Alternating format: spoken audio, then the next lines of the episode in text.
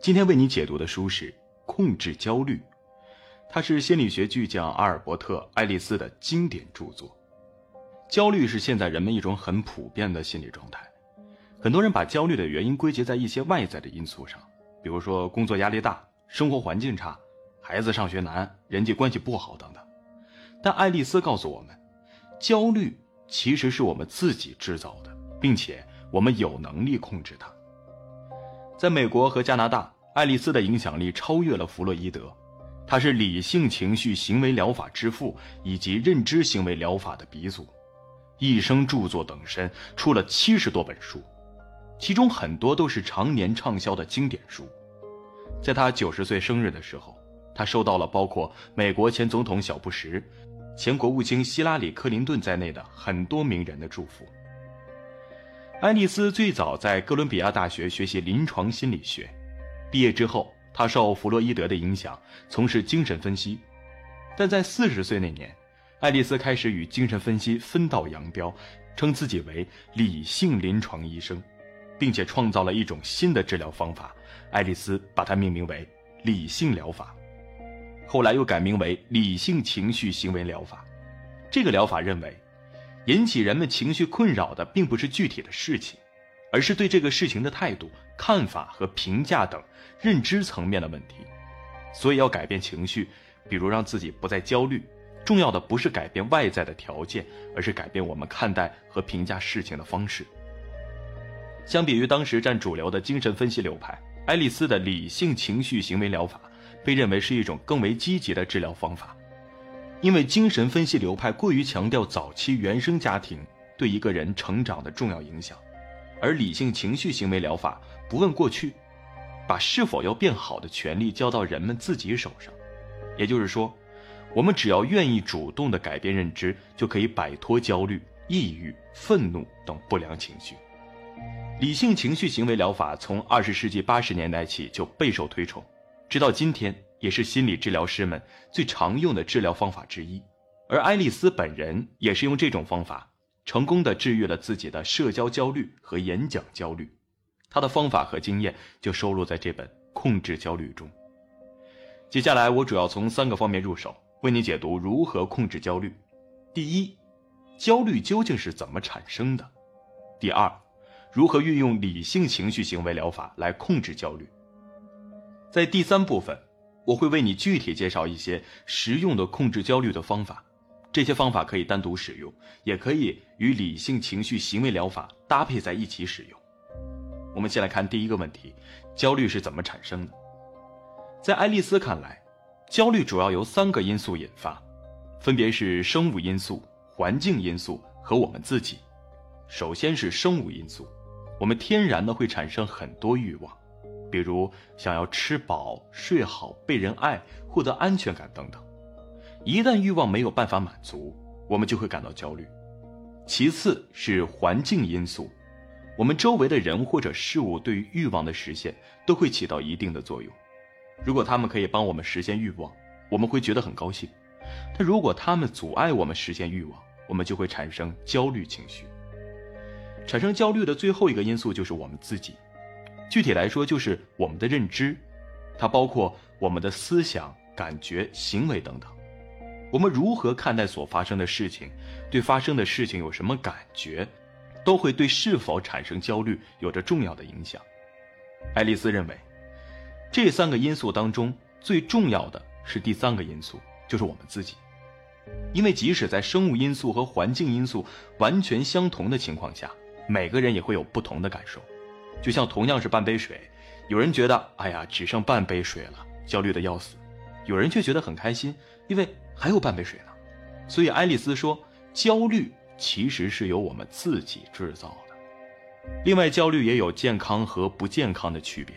健康的焦虑会让我们保持适当的警惕，对我们起到保护作用；而不健康的焦虑会让我们陷在情绪里，什么都做不了，严重的还有可能摧毁一个人。就拿找工作这事来说啊。健康的焦虑会促使我们努力学习，啊，考取一所好的大学，或者多学几门专业技能；而不健康的焦虑则会让我们整天都处在一种担忧和恐惧当中，吃不下饭，睡不着觉，逢人就问我找不到工作怎么办呀？这样下去，连正常的生活都很难保证，更别说努力学习和提高技能了。那么，如何判断我们的焦虑是健康的还是不健康的？爱丽丝提出了三条标准：第一，这种焦虑是否是脱离现实的？如果一个人整天担心电梯会出问题，不管多高的楼层都爬楼梯上去，而事实上电梯性能很好，从来没有出过故障，这种焦虑就是脱离现实的，是过度的、不健康的。第二，这种焦虑是否有夸大或者以偏概全的倾向？如果一个男孩向一个女孩表白被拒绝了，他就觉得啊自己这辈子再也找不到喜欢自己的女孩了，要孤独终老了。这种焦虑其实就有夸大事实的倾向。第三，这种焦虑是否过于武断，非黑即白？如果一个人只是没有获得领导的表扬，就觉得整个公司都对自己不满意，有敌意。就是一种过于武断的认知，会导致不健康的焦虑。我们如何才能控制不健康的焦虑呢？爱丽丝认为，既然焦虑主要来源于我们的认知，那么只要调整和控制我们对事物的认知方式，就可以控制焦虑。这也是理性情绪行为疗法的核心思想。接下来，我们来说说第二个问题：如何通过理性情绪行为疗法来控制焦虑？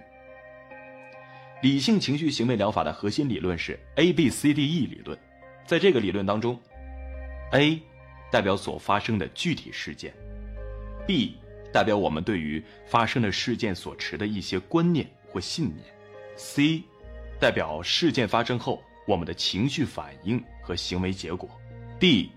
代表我们针对不合理信念进行辩论，E 代表经过辩论以后产生的合理信念。我们先来讲前三个字母，也就是事件 A、信念 B 和情绪 C。一般来讲，我们认为情绪的好坏取决于事件 A。比如，如果我今天升职了，就会很开心；如果我跟朋友吵了一架，就会觉得很不高兴。但是爱丽丝认为，这个逻辑是有问题的，因为她忽略了一个很重要的变量 B，也就是我们对于这个事情所持的观念和信念。他举了一个例子，同样是找工作面试失败，有些人可能觉得很伤心，因为他觉得自己面试失败了，就一无是处，就不可能再找到别的更好的工作了。但有些人可能觉得很开心，因为他本来也没怎么喜欢这份工作，或者他认为可以从这次面试失败中获取非常宝贵的经验，下次面试自己就能做得更好。有人可能感觉失望，但并不过分沮丧。因为他虽然喜欢这份工作，但是会以相对的客观的心态告诉自己：我尽了最大的努力，但可能还有人比我更适合这份工作，我可以再去尝试别的机会。还有些人可能觉得无所谓啊，因为对这份工作的满意度也就五十分，面上就去上，面不上就算了，无所谓。所以我们看到，在这个例子当中，事件 A 是一样的，都是面试失败，但是却产生了不一样的情绪 C。有的伤心，有的开心，还有的无所谓。而之所以产生这些不同的结果，就是因为 B，也就是对面试失败这件事所持的观点和信念不同。也因此，爱丽丝认为，我们要想控制焦虑的情绪，最重要的就是要避免产生一些消极的、不合理的信念。在我们刚刚讲的这个例子中，这次面试失败了，我就再也找不到好工作了，就是一种不合理的信念。能够让我们产生焦虑的不合理信念，往往都有一个共同的特点，就是或多或少都包含“必须”两个字，是一种必须信念。这个必须信念可能针对的是自己，比如我必须成功的完成每一个重要的任务，我必须受到大家的喜欢，我必须时时刻刻保持优秀等等；也可能针对的是别人，比如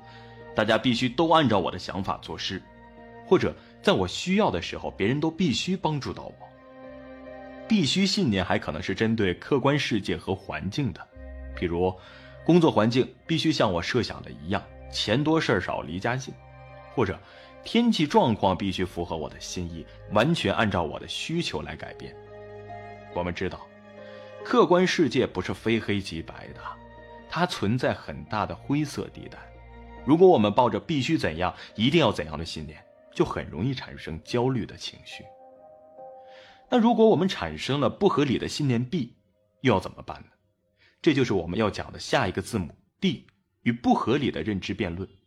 这个辩论的正反方都是自己，是自己跟自己辩论。爱丽丝提出了三种自我辩论的方法，在这里我以“我爱的人必须爱我”这个不合理的信念作为例子，来为你介绍这三种辩论方法。第一种，叫做现实或实证型辩论法。不合理的信念之所以站不住脚，主要原因是因为他们有违客观现实。你可以问自己：为什么我爱的人一定要爱我呢？有什么证据证明他必须这样做吗？他有什么理由必须爱我呢？通过现实或实证型辩论法，你会发现，每个人都有自由去选择爱你或者不爱你。第二种，逻辑性辩论法，很多不合理信念是不合逻辑的。用逻辑型辩论法的时候，你可以向自己提一些问题，啊，因为我非常爱他，所以他必须同样爱我。这种信念符合逻辑吗？我希望他爱我和他必须爱我之间有什么必然的联系吗？答案是，并没有。第三种，实际和务实型辩论法，这种方法是从结果的角度问自己这样一些问题：如果我坚持我爱的人必须爱我，我会怎么样？他会给我带来什么后果？后果就是我接受不了他不爱我，我会觉得很糟糕。当你这样辩论的时候，你会意识到这种不合理的信念会把自己带入到焦虑当中，所以你会主动的做出调整，用理性的信念和合理的预期来代替不合理信念。这就是三种与不合理信念辩论的方式。辩论会让我们产生一个有效的新信念，也就是我们要讲的。最后一个字母，e。以我们刚刚讲过的“我爱的人必须爱我”这种不合理信念来说，通过辩论，我们可以产生一个有效的新信念，那就是我可以自由的选择我爱的人，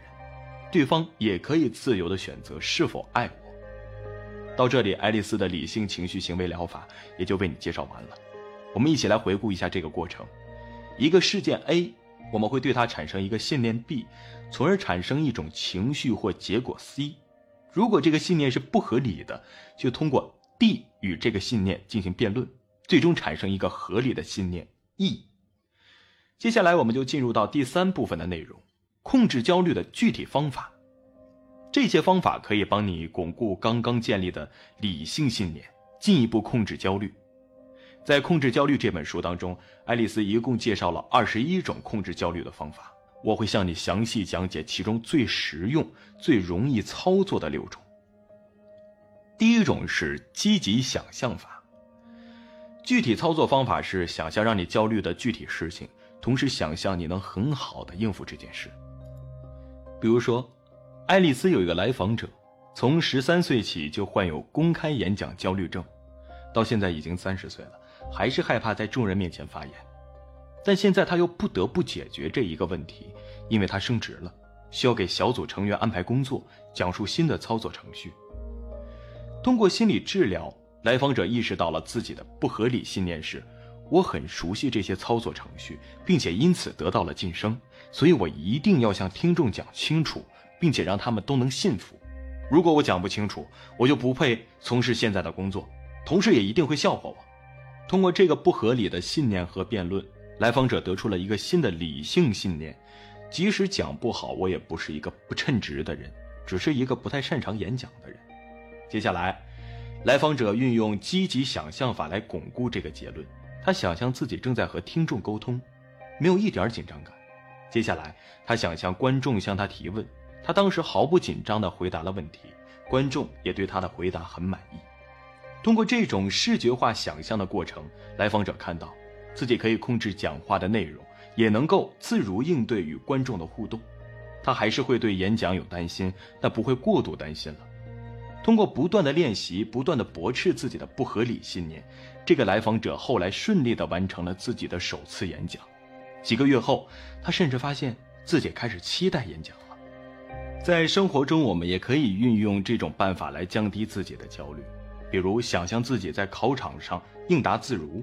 想象自己在约见某个大人物时神态自若。想象越具体，我们对焦虑的掌控感就越强。同时，结合对不合理信念的驳斥，会大大降低我们的焦虑感。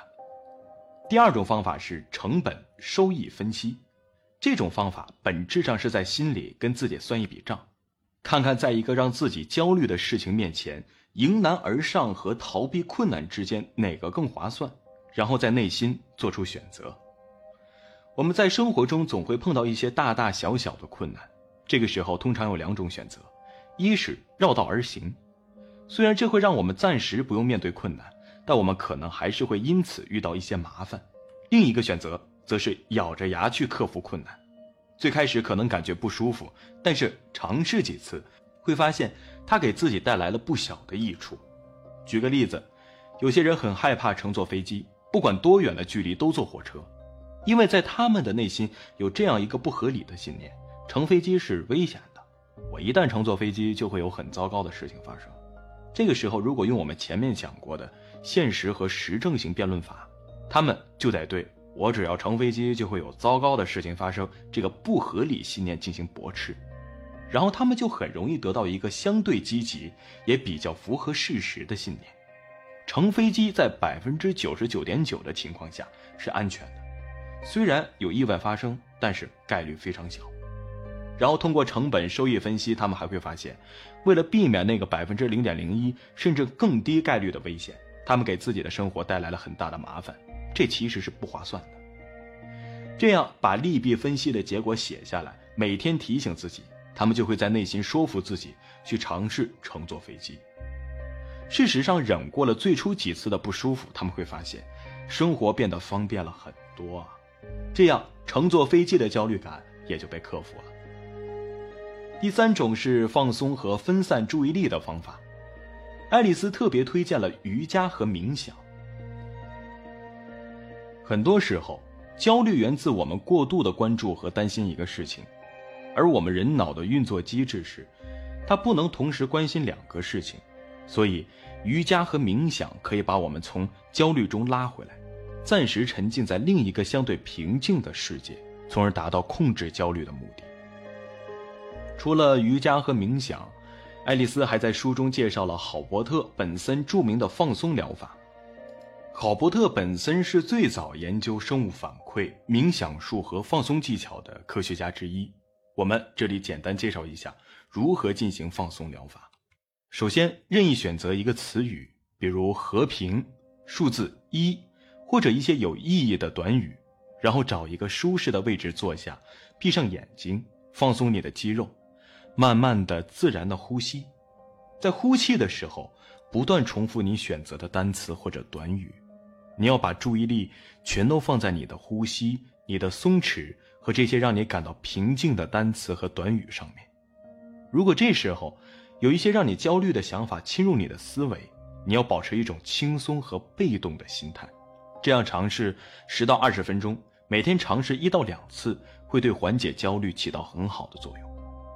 第四种方法是无条件的自我接纳法。很多时候，我们的焦虑来自于有条件的自我接纳，比如，如果我成功的完成了一个工作上的任务，我就是好的；或者，如果别人夸奖我，我就是好的。